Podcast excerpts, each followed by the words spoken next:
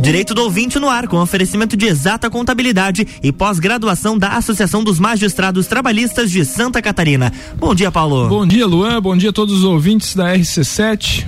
Estamos chegando para mais um episódio inédito do Direito do Ouvinte, nosso bate-papo semanal, levando conteúdo jurídico para você de forma descomplicada. Todas as quartas, a partir das 8 da manhã, aqui pela RC7 e também pelo nosso podcast Direito do Ouvinte, que você encontra lá no Spotify. Só você acessar o Spotify e procurar por Direito do Ouvinte, estão lá todos os 152 episódios disponíveis com os mais variados temas, com os mais variados convidados e, e com muito, muito conteúdo e muita cultura jurídica para você. Hoje chegando para o episódio número 153.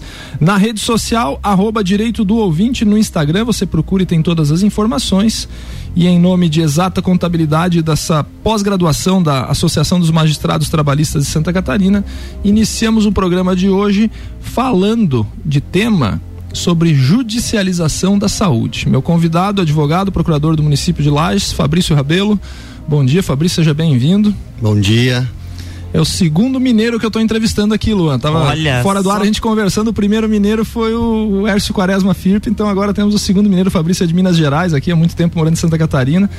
E eu convidei ele para bater esse papo sobre judicialização da saúde, porque é um tema que ele trabalha diretamente no município aqui e, e, acho de relevância. Fabrício, você sabia que eu convidei uma série de pessoas já para falar disso aqui, todo mundo se esquivou né, desse tema, né, que é um tema de certa forma espinhoso, né? Mas eu acho de uma relevância fantástica para para a sociedade, por quê? Ontem ainda estava pensando nesse tema.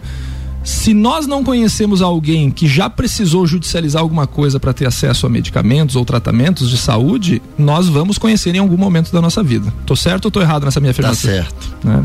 Então, assim, esse fenômeno, Fabrício, da, da, judicialização da saúde não é recente, né? Ele, ele já tem alguns anos aí de, de, de de habitualidade, Sim, né? Sim, inicialmente uh, a judicialização vinha por medicamentos mais simples, até existem ações antigas aí que judicializava para pedir aspirina, né? Sim. Isso hoje é muito raro acontecer porque Uh, vamos dizer, num, de um modo geral, o Estado, os municípios estão mais uh, preparados para isso hoje, né? Tem um, um, um, planejamento melhor que esse, vamos chamar assim, esse medicamento básico hoje dificilmente falta, né? Eventualmente uma licitação ou outra pode atrasar, mas em regra geral não. O grosso hoje da judicialização são medicamentos muito caros, né? Que são que Uh, no direito chama-se medicamentos não padronizados, não incorporados. Pro, pro ouvinte aí que não é eu peço licença para os nossos colegas operadores do direito que estejam nos ouvindo, mas eu vou falar uma linguagem mais simples aqui. Esse é o objetivo. Para o ouvinte né, da rádio. Uh, esse medicamento não padronizado é um medicamento que o Ministério da Saúde ainda não colocou no sistema do SUS, vamos dizer assim, ainda não está disponível. O cidadão que bate na porta do SUS, ele não consegue acessar esse medicamento por uma série de razões que o Ministério da Saúde não coloca, não, não integra ele, né? Então, o grosso da, da ação hoje, das ações judiciais, é nesse tipo de medicamentos. São medicamentos muito caros ou muito especializados, né? Sim, sim. Mas, de fato, ah, já tem bastante tempo essa estrada aí de judicializar é. para ou cirurgias ou medicamento ou procedimentos, Sim. né? O fundamento básico do que a gente está falando hoje aqui decorre da Constituição do artigo 196, né? A saúde é direito de todos, é dever do Estado, e aí por conta disso é que se, se tem o fundamento para propor ação, né? Via de regra, a ação é contra os três entes, né? Município, Estado e União, né, Fabrício? Isso daí, né? É, eu posso aqui fazer claro, um, um, resumo? Claro. Na verdade, assim, a, a, nossa Constituição de 88, quando veio, ela disse exatamente isso que, eu, que você está falando, Paulo, que a saúde é para todos, o sistema é universal e é solidário. Mas uh, depois disso, uh, nós temos que ter em mente que uh, principalmente os municípios, não tem condição de bancar uma saúde é dessa. É isso né? que eu ia dizer, né? Porque hoje você tem medicamentos aí, por exemplo, oncológicos, que custam um milhão de reais. E é né? é quase o orçamento de muito município pequeno. De muito município pequeno, exatamente. Aí nós não estamos falando só de lá, estamos falando Sim, do Brasil. Geral, tem, né? tem municípios no país aí que não, não fatura isso, Sim, vamos dizer assim. Certeza. Então o que que acontece? Uh, sim, o sistema é universal. A ideia, a ideia, a teoria é que o sistema seja universal e de acesso a todos, inclusive aos estrangeiros que estiverem no país também sim, têm acesso. Sim.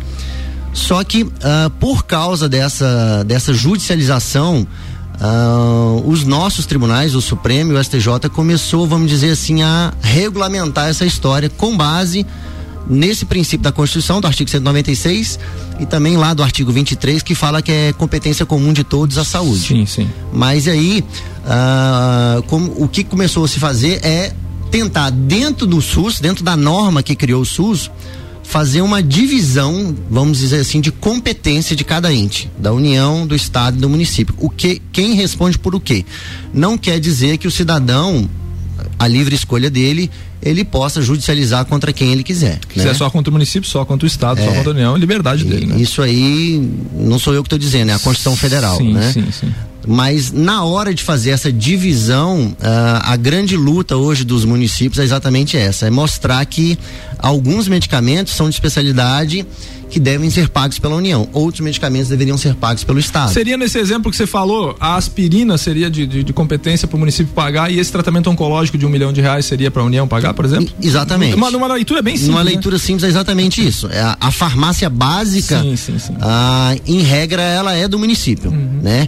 E esses tratamentos e medicamentos de alto custo, alta complexidade, ou que não esteja ainda, como eu disse, incorporado no SUS, não estejam lá disponíveis, é, em regra não deveria ser do município, porque é, o que nós precisamos entender é o seguinte: não é deixar o cidadão sem atendimento, não é isso, não é tirar das costas, é, é o, o ente próprio fazer o devido pagamento, o devido ressarcimento, a, a, o devido tratamento. Mas ao mesmo tempo, quando você pega um medicamento desse muito caro e coloca num município muito pequeno, qual que é o município menor aqui da. Me fala um município. Painel. Painel. Você Painel coloca, Capão Alto. São você coloca menores. em Capão Alto, por exemplo, você desestrutura totalmente o resto do planejamento da saúde do município. Porque não é. A saúde não é só a judicialização, né? Sim. A saúde é um complexo de, de, de, de ações que o município tem que fazer, desde a farmácia básica, prevenção, saúde da família, é, cirurgias, etc. Então, nós temos que pensar esse lado também. Quando você coloca um medicamento, um custo de um, um tratamento que às vezes chega a 4 milhões por ano, contínuo, no município de Painel, talvez você vai é, seletivamente ajudar uma pessoa judicialmente e coletivamente vai prejudicar um município inteiro. É, é, essa já, já vinha a minha próxima pergunta, né? Que não estamos aqui dizendo que, que alguma pessoa ou outra é, não tenha direito a acessar esse medicamento. Né? Eu, eu, gosto muito da frase, né, Fabrício? Em tratando de saúde, você já deve ter em vista essas, essa frase é, em memes que rolam na, rolam na internet, né? De que os corredores de hospitais já ouviram preces muito mais é, fervorosas do que muita igreja por aí. Por quê? Porque no momento da saúde é o momento em que você pode vir a perder um ente querido, você mesmo pode padecer por aquilo, então é um momento delicado da vida das pessoas, né? Mas a gente está trazendo a informação aqui de forma técnica, né, para para que, para que o ouvinte consiga entender todo, toda a celeuma que, que, que gira em torno desse tema. E, e, a, e, a, e a minha próxima.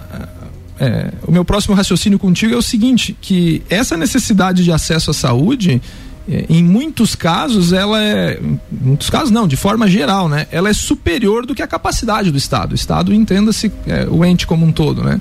Então se, se nós Exato. botarmos todo o tratamento oncológico é, que eu acredito que seja os mais caros né? É um dos mais caros. É, todo o tratamento oncológico na, na, conta do estado e tal e não vai ter grana para sustentar tudo isso aí. E também é, existem tratamentos óbvio o tratamento oncológico muitas vezes ele é paliativo né a gente sabe disso mas temos que encontrar outras formas, e, e aí vem, aqui, vem agora justamente naquilo que você falou, né? Todo, todo tratamento oncológico nas costas do município do Painel ou de, de Capão Alto, você vai inviabilizar totalmente o município. É, exatamente. Então, é, é uma escolha de Sofia, né? Porque uh, certamente todos nós aqui, os ouvintes, que tiver um ente que esteja doente vai fazer, saber, o, né? vai, vai fazer, fazer o impossível, claro, né? Isso aí, vamos ser realistas, né? Vai fazer o impossível. Mas do ponto de vista da política pública, né?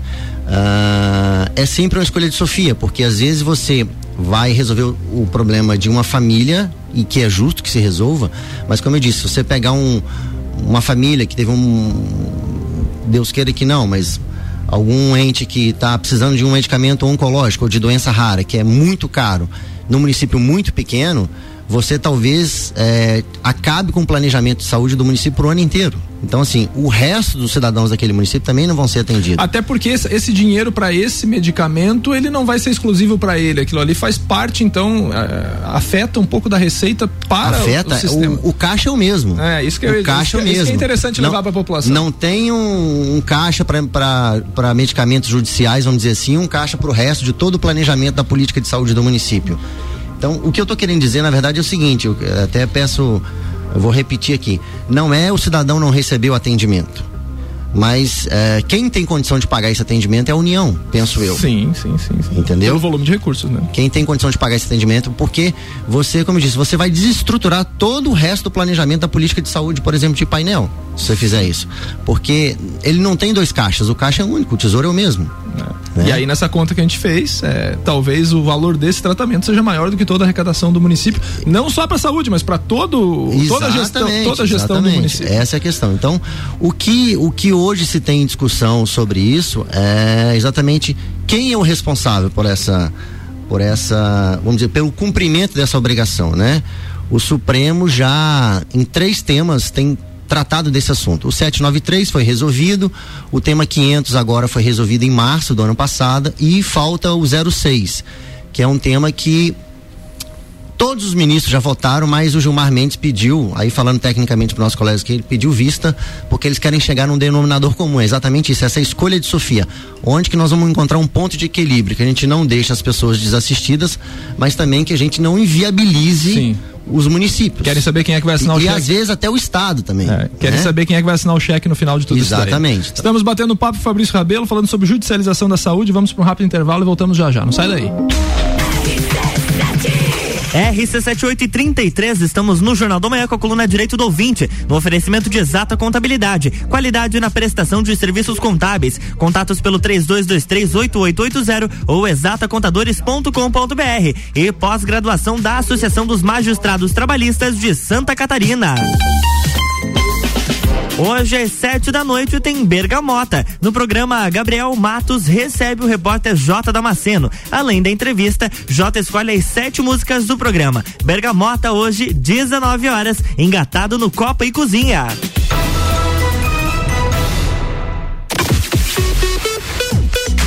RC7 Pós-graduação de especialização em Direito e Processo do Trabalho, Compliance Trabalhista e Direcionamento para Magistratura da Associação dos Magistrados do Trabalho de Santa Catarina, em convênio com a Uniplac. Você terá aulas com professores juízes que transmitirão a experiência tanto para aqueles que querem seguir a carreira de advocacia, como para os que querem passar em concursos. Aulas presenciais em Lages a partir de 18 de março. Mais informações, suporte arroba amatra12.org.br Exata Contabilidade. Atua no mercado há mais de 10 anos, atendendo empresas de serviços, comércio e indústria. Todos os tipos de tributação, simples nacional, lucro presumido e lucro real. A Exata Contabilidade realiza planejamentos tributários com segurança jurídica. Possui profissionais capacitados atendendo nos serviços fiscais, societário, trabalhista e previdenciário. Exata Contabilidade, na rua Frei Gabriel 538, no Centro Executivo José Mon, quarto andar. 3223 8880. Notícias em um minuto. Uma nova lei aprovada pelos deputados estaduais muda as regras para abastecimento de automóveis movidos a gás natural veicular, o GNV. A partir de 5 de julho, os postos de combustíveis catarinenses vão precisar confirmar a identificação eletrônica e validar a autenticação do selo de GNV para poder abastecer esses veículos. O sistema só vai desbloquear a bomba para automóveis regularizados, que tenham feito a conversão em oficinas autorizadas. A medida busca combater instalações clandestinas que colocam em risco a segurança de usuários, frentistas e clientes dos postos. A intenção é evitar acidentes como explosões. O posto que não se adequar à norma pode ser punido com advertência, multa e até suspensão do alvará de funcionamento. Assembleia Legislativa. Presente na sua vida.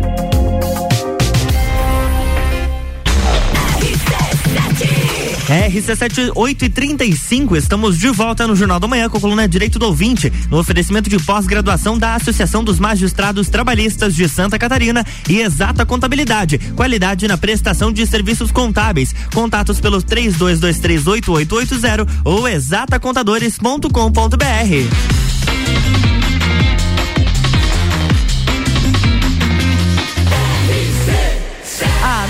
seu rádio tem 95% de aprovação.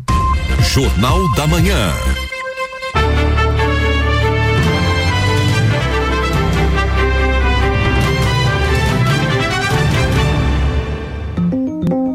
Estamos de volta, bloco 2. De volta com direito do ouvinte, seu bate-papo semanal. Estamos falando sobre judicialização da saúde. Meu convidado é o advogado e procurador do município de Lages, Fabrício Rabelo. Tema complexo, um tema delicado, né? Porque às vezes a gente entra numa seara de alguém que está precisando disso aí, né, Fabrício? E, e, repetimos, né? Não estamos aqui condenando ninguém que vai em busca disso aí. Nós não sabemos se de repente daqui a alguns anos nós não seremos é, proponentes de ações dessa natureza, porque, enfim, chega um momento da vida que isso vai acontecer. E eu faço uma outra reflexão, né? No passado talvez não tivesse tanto porque a expectativa de vida era menor, né? Hoje se vive mais no Brasil, né? E a, e a medicina vai avançando, Também, né? né? Tudo isso aí, avançando. né? É. Você veja isso pelos. A gente está falando muito aqui de medicamento oncológico é uma área que avança muito. Por isso que. E os medicamentos, vamos dizer assim, cientificamente, pelo menos a, a ideia é essa, vão dando qualidade de vida ou até curando né, essas pessoas. É, o avanço da, da, do tratamento da saúde, da medicina, da medicação, tudo isso aí vem aliado com a estatística. Eu lembro um dia de um, de um colega que é médico, urologista até, ele explicando pro, pro pessoal que todo homem que chegar aos 95 anos de idade, a chance de ele ter um câncer de próstata chega perto de 100%. Daí eu disse, mas? Todo mundo vai ficar doente? Daí ele disse assim, não, é porque não foi feito para funcionar tanto tempo. o, o, corpo humano, né? É, é, um, é, um, troço meio doido, né? A gente não, não é da, da, da área, mas enfim. E aí, às vezes, é um cara que vai precisar de um tratamento desse, né? Pego esse gancho, um abraço uhum. pro doutor João Rosado, né? É, pego esse gancho para falar isso daí. E, e, e, na preocupação, na esteira do que você falou no primeiro bloco, a grande preocupação é de um colapso geral é, das contas públicas, né? Você falou da. A gente tem o exemplo aqui de Painel e Capão Alto, municípios pequenos, né? E no exemplo seu era de tratamento de um milhão de reais, por exemplo. É, a pergunta: se esse tratamento para um caso específico através de, de, de, ação judicial ele estourar o orçamento de saúde do município daquele ano, né? Como é que esse município vai continuar tocando a saúde da família, o atendimento ao cidadão no, no, no postinho, a, o fornecimento de aspirina, né? É, é exatamente tem, essa. Tem jeito? É exatamente essa reflexão que tem que ser feita, né? Uh, por todos nós. Uh, ao mesmo tempo, a gente não pode deixar um, um, um cidadão desassistido, né? Como falando como seres humanos, como como Constituição da República, aqui voltando para a Constituição, que está lá, artigo 196 e o artigo 23 mas uh, é o que o Supremo chamou, eu não me lembro agora se foi o Barroso, da, dessa questão da seletividade judicial. Porque uh, o, nem todo mundo consegue chegar na justiça também, né? Vamos ser sinceros. Tem mais isso também, né? É, então, às vezes o. E me perdoem aqui, não é uh, com ninguém, mas a, às vezes aquele cidadão que consegue chegar na justiça vai com um, um, um, qualquer que seja o tratamento num custo de um milhão de reais, um município pequeno desse, ele simplesmente pode acabar com todo o planejamento da saúde do município. Né? E ali você tem como saúde da família, gestante, é, você tem pessoas que têm tratamentos contínuos de ali hemodiálise, insulina e etc. Entendeu? Então essa é a, é a grande pergunta que nós temos que nos fazer, assim. É, tem que ter, tem que ajudar essas pessoas, tem, mas quem tem que pagar essa conta, entendeu? Eu entendo que esses tratamentos de alto custo, essa é a minha tese hoje, assim, bato nela repetidamente, tem que ser a União e às vezes o Estado, entendeu? E não é porque o município não tem que colaborar, porque ele colabora, porque a obrigação dele é a farmácia básica. E, e, e além da farmácia básica. Para ela mas... funcionar bem, ele precisa ter recursos. Exato, mas a colaboração do município eu entendo como isso quase que me perdoe o exemplo simplório, mas como uma, uma roda de conversa é, de que forma que vai se fazer essa gestão da saúde local, entregando esse documento, esse documento, esse remédio, esse medicamento que é tão simples, né? Mas para aquela pessoa é tão importante. Falei pro Fabrício fora do ar, no começo da carreira, lá como defensor da ativo, fiz ação para fornecimento de aspirina para cidadão aqui em Lages, né? Pô, de aspirina, na época eu olhei todo respeito, dá vontade de ir lá comprar e entregar pro cara, né? Hoje você não vai ter, não vai ter isso. Porque funciona bem hoje, ah, né? Funciona muito bem o sistema de saúde hoje. Ah, essa farmácia básica é bem atendida, assim. É, como eu disse, eventualmente, e aí eu não estou falando de Lages, qualquer município do país, eventualmente por um problema de licitação, assim, Atrasou a você tem um atraso de entrega. Agora na pandemia mesmo, em vários setores da economia, faltou insumo, né? Não, tô falando nem mais de A saúde. indústria farmacêutica É. foi uma delas, né? Foi uma delas, então. Mas hoje, graças a Deus, você não vai precisar de mais entrar judicialmente para essa farmácia básica. E nós podemos prever no futuro é, uma forma de se evitar a judicialização de todo e qualquer medicamento? Esses medicamentos, é, e eu não estou nem falando do medicamento off-label, né? Aquele que não tem registro na Anvisa, né? É, eu tô falando Ah, isso de é uma coisa importante a é, gente falar. É, esse eu deixei mais pro final para explicar, mas assim, eu falo de forma geral, né, É. do- dos medicamentos. Principalmente os oncológicos, né, que a gente sabe É. que existem opções no mercado e às vezes o médico, ah, esse daqui é o melhor, mas enfim. é, temos alguma visão a longo prazo de, de, de se evitar isso? Ou de se evitar a Eu, judicialização? eu creio que não, mas eu vou, eu só quero fazer aqui, até para explicar para o seu público aqui o seguinte: é, existem basicamente três tipos de medicamento: o experimental, Uhum. né? Os não registrados na Anvisa, porque o que, que é a Anvisa para as pessoas que não sabem? É, um, é uma autarquia federal que todo medicamento que você tem numa farmácia comum, que você vai comprar, ele passou por essa agência. Como tem no mundo inteiro. Tem a agência europeia, tem a agência americana. Agora com a pandemia a gente viu muito. Eles eh, fazem o discussão teste dessa medicação e disponibilizam para comercialização. Aí para comercialização em geral, tá?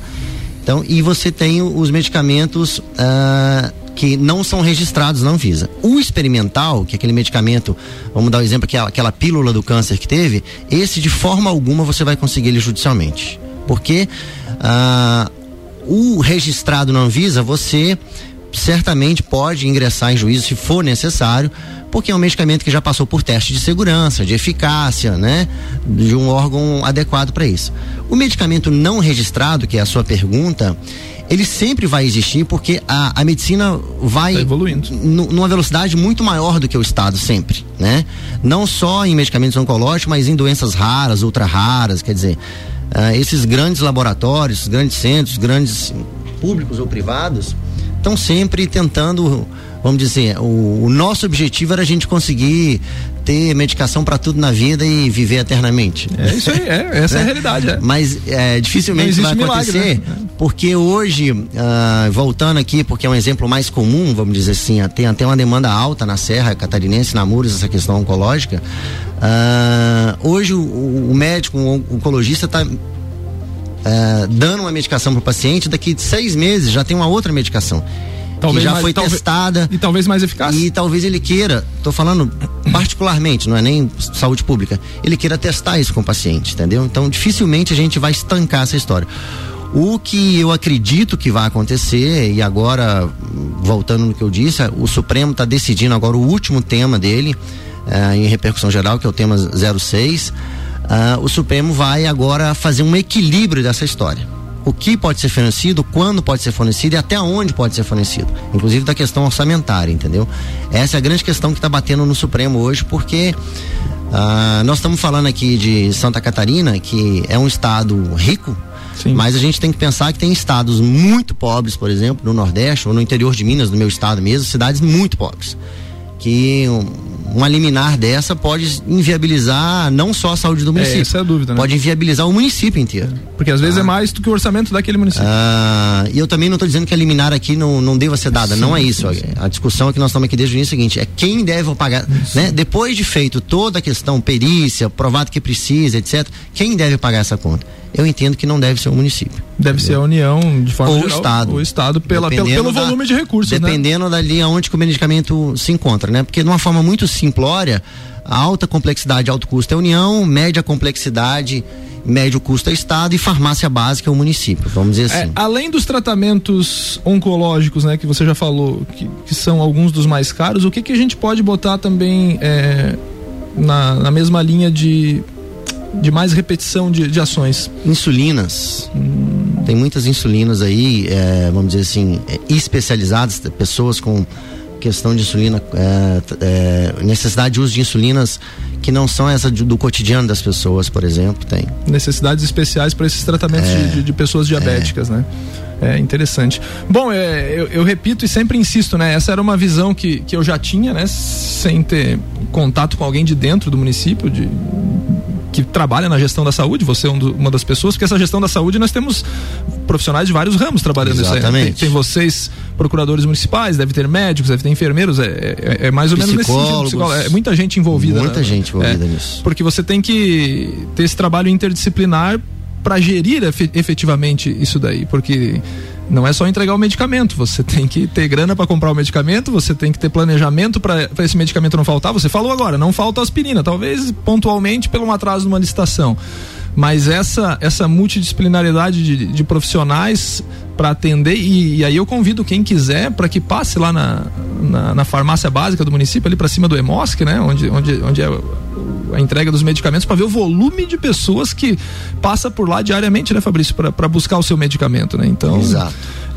Não, é um, é um, é um, é, vamos dizer assim, é uma demanda que não acaba, né? Uh, e só, só completando aqui, Paulo, o, a outra questão importante nisso aí é que muitas vezes essa equipe da saúde resolve vários problemas aqui no município antes do cara judicializar. É isso que eu ia Porque perguntar. às vezes uh, existem medicamentos similares que têm o mesmo efeito, sim, sabe? Sim. Tem o mesmo efeito. Então, assim, tem uma equipe muito boa por trás disso, tem um atendimento ali na saúde que envolve médicos, enfermeiros, psicólogos, né?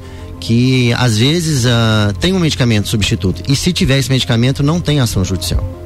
Né? E é mais rápido para o cidadão. Tá? Exatamente, isso que eu estou dizendo, porque uh, ele imediatamente resolve com a receita do médico ali, do SUS, sendo tem, chegando com a receita do SUS, essa situação pode ser resolvida. Então, assim, sim. também não é tudo que é judicializado. Sim, né? sim, sim, sim. Não é. Porque as pessoas, o caminho natural é o que? A pessoa recebe a prescrição desse medicamento, vai atrás do município para ver se tem para fornecer. Se o município não fornece, vai atrás do estado para ver se o estado tem para fornecer nessas secretarias correspondentes, né? E aí só aí, se não tiver nenhum dos dois, é que vai judicializar. Seria mais ou menos isso? Seria, no, a grosso modo, A né? grosso modo é isso. Aí é. ele vai cumprir alguns requisitos isso, ali isso, que né? nesses julgamentos do Supremo tem, Sim. mas a grosso modo é exatamente é, isso. É.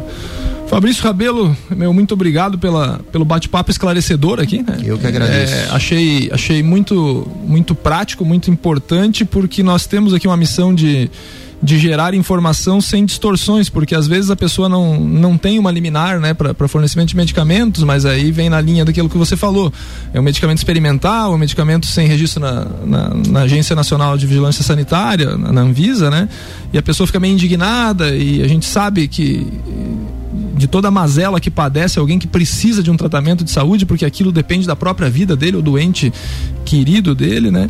Mas o que a gente quis mostrar e trazer, e, e, e usei esses exemplos das cidades pequenas, né? Gostei muito dos teus exemplos, né? E destacando ainda cidades pobres do Nordeste, interior de Minas Gerais, de onde você vem, para mostrar que nem sempre é muito fácil para quem está do outro lado do balcão. Nós temos que exatamente. pensar exatamente isso aí. Você tem que pensar que do outro lado do balcão tem toda uma equipe de profissionais concursados, profissionais de carreira que não que não. não eu não, posso não garantir que, que, o desejo de todo gestor era fornecer todos os remédios. É, acredito nisso, né? Entendeu? Porque porque qual, qual, qual, é o político, por exemplo, que está lá como administrador municipal que gosta de ver um cidadão doente é, precisando de, de, de, recurso, né?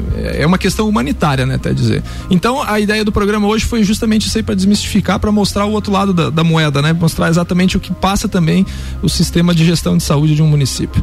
Meu muito obrigado, tuas considerações finais, por favor. Não, era isso. É... Eu agradeço também o convite. Eu não sei se a gente nesse tempo conseguiu ser claro. Muito Quer dizer, claro. a gente tentou não entrar em questões técnicas, sim, porque sim, senão sim. ficaria é adstrita né? nossa, é. a, aos advogados, operadores do direito. Mas o que a Constituição nos pôs foi isso, né? Agora é uma questão de a gente essa escolha de Sofia, né? Não deixar os nossos cidadãos desamparados, mas ao mesmo tempo saber que uh, os recursos são finitos. Infelizmente os recursos são finitos. Não tem como fazer milagre, né? É. Fabrício Rabelo, bom dia, muito obrigado. Em nome de pós-graduação da Associação dos Magistrados Trabalhistas de Santa Catarina, que em parceria com a Uniplac oferece uma pós de Direito do Trabalho e Processo do Trabalho e Exata Contabilidade. Falando em Exata Contabilidade, lembramos que já estamos na época de declaração do Imposto de Renda. Já fez a sua, Luan? Luan com um salário não. astronômico desse aqui da Vixe, RC7, não perca tempo, né, Luan? Procura o pessoal da Exata Contabilidade lá. Até semana que vem com mais um episódio inédito. Um grande abraço e um bom dia a todos. Jornal da Manhã.